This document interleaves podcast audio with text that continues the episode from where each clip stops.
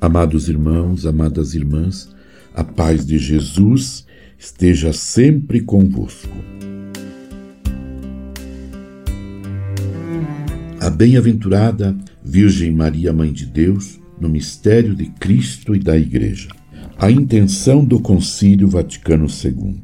Por isso, o Sagrado Concílio, ao expor a doutrina acerca da Igreja, na qual o Divino Redentor realiza a salvação, pretende esclarecer cuidadosamente não só o papel da Virgem Santíssima no mistério do Verbo encarnado e do corpo místico, mas também os deveres dos homens e mulheres resgatados para com a Mãe de Deus, Mãe de Cristo e Mãe dos homens, sobretudo dos fiéis.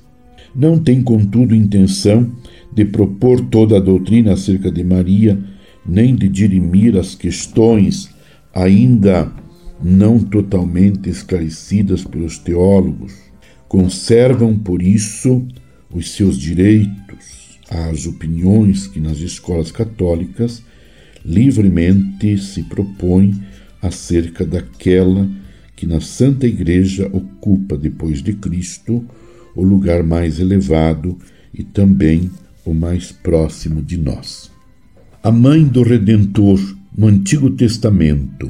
A Sagrada Escritura do Antigo e Novo Testamento e a venerável tradição mostram de modo progressivamente mais claro e como que nos põe diante dos olhos o papel da mãe do Salvador na economia da salvação. Os livros do Antigo Testamento descrevem a história da salvação, na qual se vai preparando lentamente a vinda de Cristo ao mundo.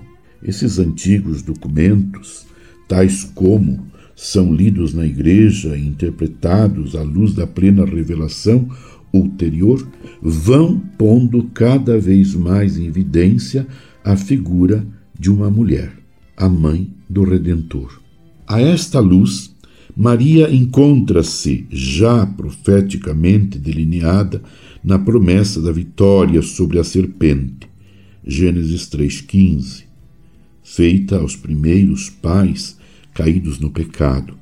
Ela é igualmente a Virgem que conceberá e dará à luz um filho, cujo nome será Emanuel Isaías 7,14, Miquéias 5, 2 a 3, Mateus 1, 22, 23.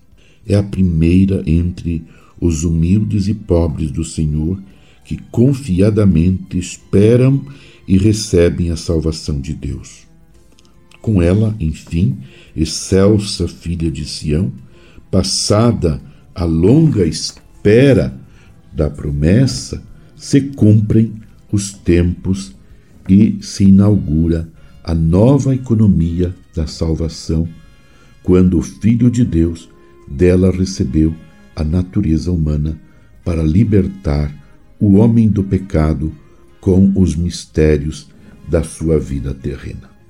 Amado irmão, amada irmã, permaneçamos unidos em oração com Maria, Mãe de Jesus, esperando o Salvador neste tempo do advento nos preparando bem para celebrar o Natal do Senhor.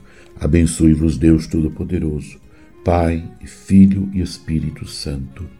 Amém.